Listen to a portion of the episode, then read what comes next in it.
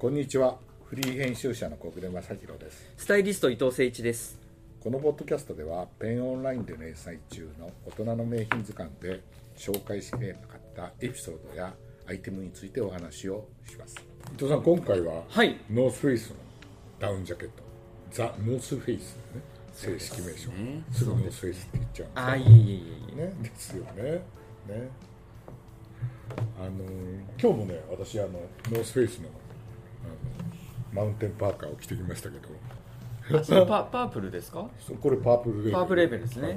もうね最近ね、なんかこの間、なんかあのブラブラとあのお店歩いてて、あこのバッグ使いやすそうだなと思ったら、それもノースフェイスでさ、だオレオレンジ色のやつですかね。あれそのまそのあその前。そのあれもあれもあれもそうですよね。オレンジ色もパープルレーベルで今年買ったのね。あれいい大きさだなそと思って。の後また買ったのよ、あそうですか、うん、またか、これ使いやすそうだなと思った買ったら、はいはいはい。ノースフェイスで、最近ねあの別にあのごまするわけじゃないけど、はい。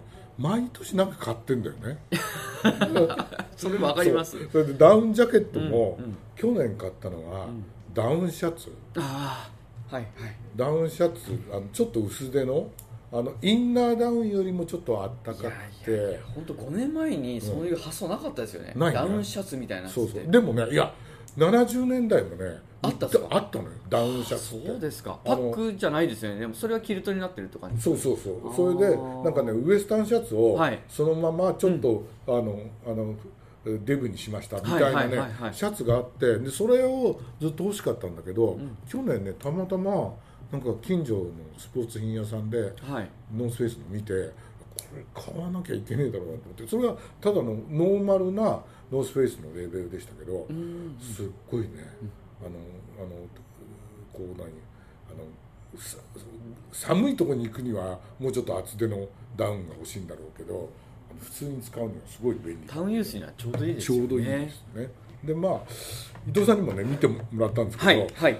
ノースフェイスねやる上でいろいろ調べてたらこのねノースフェイスが出てくる映画がないかなと思ったら、ぶち当たっちゃったやつがあって。それ最高でした。え？最高の映画でした、180 South っていうね、はい。2019年の映画で実はドキュメンタリーなんですよね。そうですねね。であのジェフ・ジョンソンっていうアメリカの青年が、あのとある冒険家のドキュメンタリー68年のを見てはい。を見てそれとを追体験するための映画がこ180サウスってやつで、その元になったやつが、はい。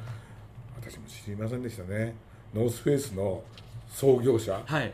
ね、ダグラス・トンプキンスっていうのと、人とあのパタゴニアのはい。イボン・シュイナードがはい。2人でそのロロスから、あのパタゴニアまであのバスに乗ってあの旅するっていう話、そうです。ね、これはあのマウンテン・オブ・ストームっていうので、ロードムービーでこれあの皆さんあの YouTube かなんかで？そうですね、うん僕僕もあの小暮さんにご案内していただいて見たんです、うん、うん、1万3000キロのベンチュラからパタゴニアまで行ったっていう。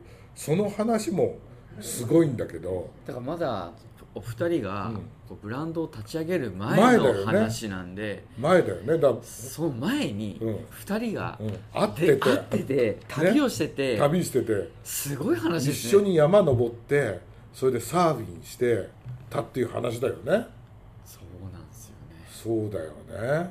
でその当時からその何自然の大事さみたいなのをやってて、この180サウスの中でも、はい。そのね結局ここでここでもあのあのメキシコからパタゴニアまで行くんだけど、そのパタゴニアの場所がさだんだんそのいろんなねあのダムが作られたりとかして、はい。はい。自然が破壊されていくっていうのをこう言ってて、ん。それがそのあの変なこうなんていうのはなんかなあの、うん社会活動みたいんじゃなくて、自然なこう成り行きとしてこれドキュメンタリーを描いてるっていうすごい。すごい、えー映画でした。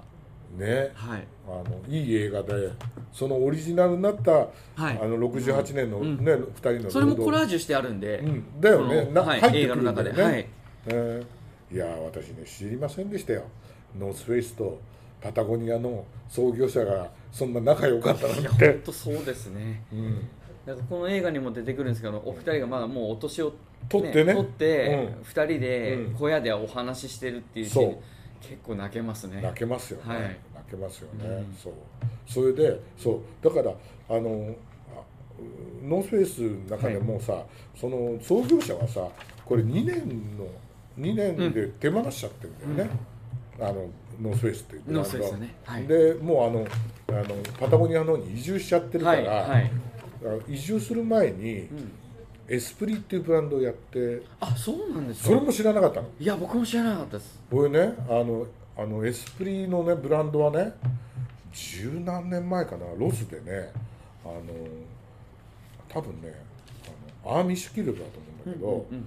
あのエスプリのブランドの創業者の方が集めた白のキルトだけの展展覧会に行ったたまたまロスでやっててそうですか。行ったことがあるんですよ。はい。ででエスプリっていう名前は頭の中に入ってたんだけどそれがノースフェイスと全然結びつかなかったです結びつかない。ねでエスプリがそんなにそのああのエスプリっていうブランドもこのあのダグラス・トンプキスがノはいはい。ースフェイスを売った後に奥さんと始めたブランドなんだよね。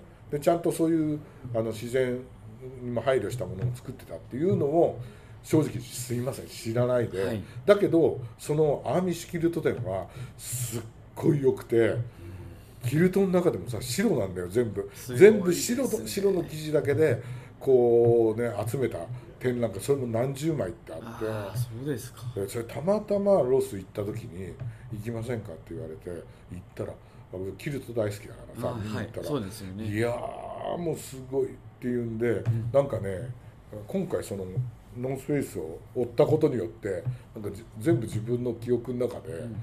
こうあの結びついちゃって、はいはい。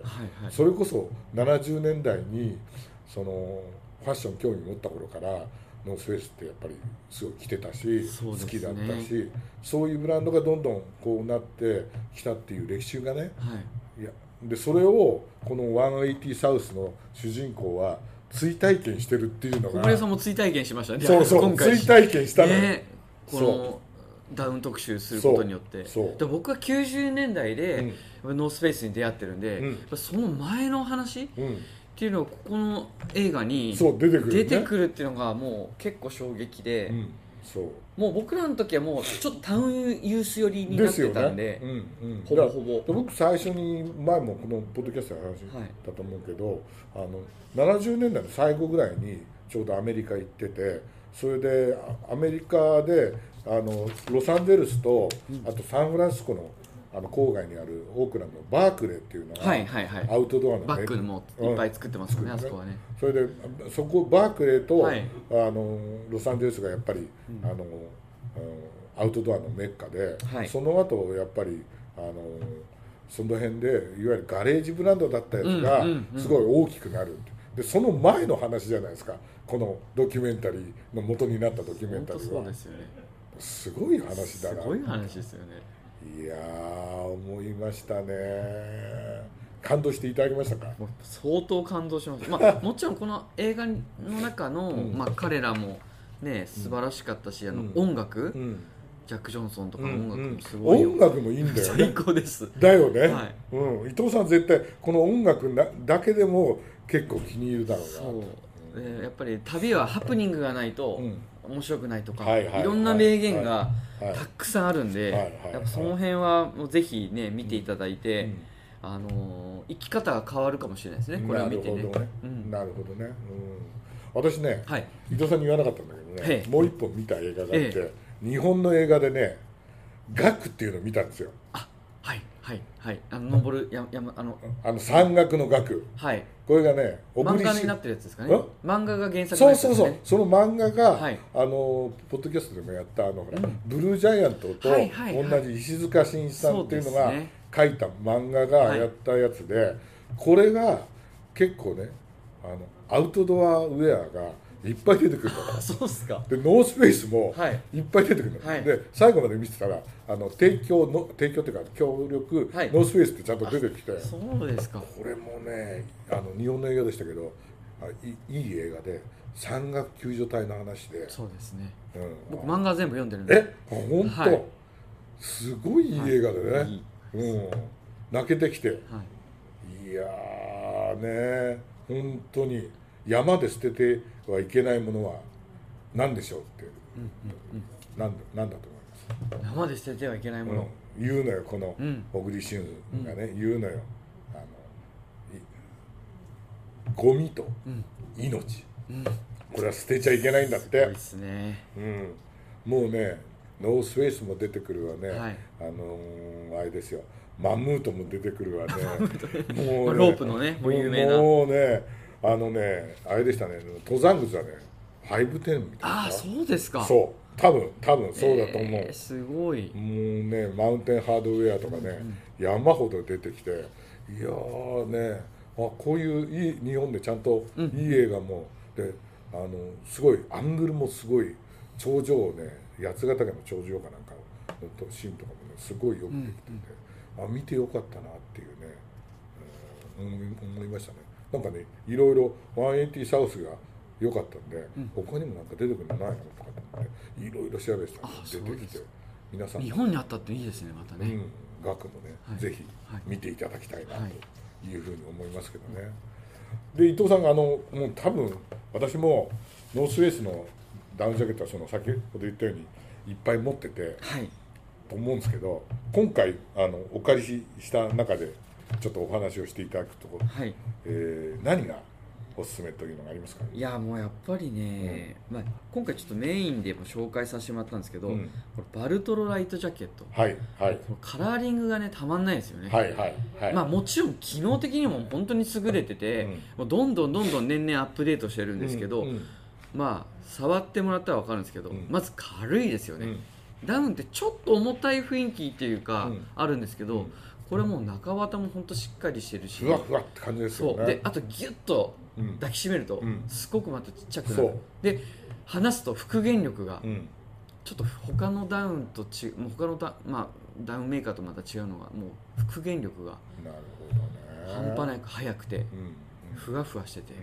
うん。でこのバルトルは本当にすごい素晴らしいですね、まあねあのノースフェイスのダウンジャケットはどれをとってもね、うん。性能は素晴らしいもんだと思うんですけどこれはもう本当に最上級に位置するようなはい。見た目もね、うん。そのままあの本当に極地までいける極地までいける。そうですそうです。そんな感じですよね、はい。本当にね、うん、あとシェラダウンジャケットもお借りしそうキャンプシェラジャケット。これはショートのタイプですね。はいですよね。はい。うん。これもやっぱタウンユースでも本当にこ素これはね晴らしいし、もうねノースフェイスの中でも名品中のね。名品中の名品ですよね。うん、って言われてるやつで、私もねあの本当に70年代のね、うん。あのシェラジャケットはねあの持ってますよね。カラーリングもねたくさんあるんで、えその普段こう街で着るようなコーえディネートもしやすいから。はいはいはいはい。で最後本当はまあメインでもいいんじゃないかって小暮さんと一緒に話してたヌプシですヌかね。プシね。まあヌプシはねこれねもう本当う売れまくっちゃって、なかなかね。買えないんですよ。買えないんですよね。シーズンの初めに、うん。もう本当お店に行ってうん。買うか予約しないと買えないぐ予らい。約予約って出てた、はい。ネットで調べたら、はい。これはあのーメンズだけじゃなくてレ女性そう。にもすごく受けてるのでそうそうそうだよね。これはなんかこう下にスカート履いたりとか、うん。そすごい可愛いんで。それでもね。あのバランスの丈とかね、うん。そうだよね、だからノースのあのレディースタントの方とかは、うん。もうヌプシに出会ってからは、もう私はヌプシしか着ないっていうはあでおっしゃってましたよ。お借りした時に。はい。まあ、カラーリングも本当可愛いので、まあ、なんかアウトドアっていうよりはどちらかというとこうおしゃれ着でもいける。もうねだだんだんねあのザ・ノースフェイスはそういうジャンルに入ってきてるよね。そうですよね。もともと本当にあの歴史あるブランドなんだけど、うんうん。どんどんどんどん進化してるじゃないですか。であのねあのブランド自体新しいことにねもうすごい挑戦してるし、はい。ね、最近だとなんだっけ雲の糸。をあ、うん。そうですね。ね、はい。を模したようなうん。ものを開発してそういうのを作ったりとかもう宇宙にも飛んでいけるようなそうですよね。そんなものを開発してるから、ん。すごいよねそういうのはね。だからヌプシとかは、まあ、バルトロは割とお値段張っちゃいますけど、うん。ヌプシ系は、まあ、あの3万円台とかではい、買えるので、うん。まあ、こう入門にもすごくいいですし。だから人気がまた上がっちゃうんだ。よ上がるんですよね。上がっちゃうんだよね、そうだよね。でも本当にやっぱりねあのアメリカブランドのそういうアメリカブランドのダウンジャケットって結構あるんだけど、うんうん。やっぱりねあの今回ね伊藤さんにも相談してノースフェイスはねなかなか借り借りられないんだけど、はいはい。でもねこれを抜きにしてはちょっと語れないなっていうのもあってでね。えでましてやこのドキュメンタリーを見ちゃった。え後ではねもう絶対外せないですよね。外せないっていう感じがしてるんだよね、だからみんなこういうね映画とかね見ることによってノースフェイスが持ってる文化みたいな、ノースフェイスとかアメリカのアウトドアブランドが持ってるこうファッションじゃない文化みたいなものをやりながらだそこに感化を受けたファッションブランドがまたはい。コラボして作るとか、そういう世界になってるから、相乗効果でなおさら人気が上がってくっていうね、うんところがあると思うのでね。で僕らその学生時代ちょうど高校からまあ大学ぐらいの年齢の時にはそのアウトドアブランドをうん。街でいかにどうやってそうだよね。く着るかっていうのがもう90年代結構スニーカーブームと一緒にそうだよモンねクレールとノースフェイスっていうのはちょっと外せない、そうだよね、はい、ブランドうんなん。で、ファッションアイテムの一部として認もうはい。完全に成り立ってるっていうね,、ねはい。う。んいやいやいいの。ね映画いい映画見ていいダウンジャケットも借りられて本当は本当に良かったですね、はい、ありがとうございました。ありがとうございました。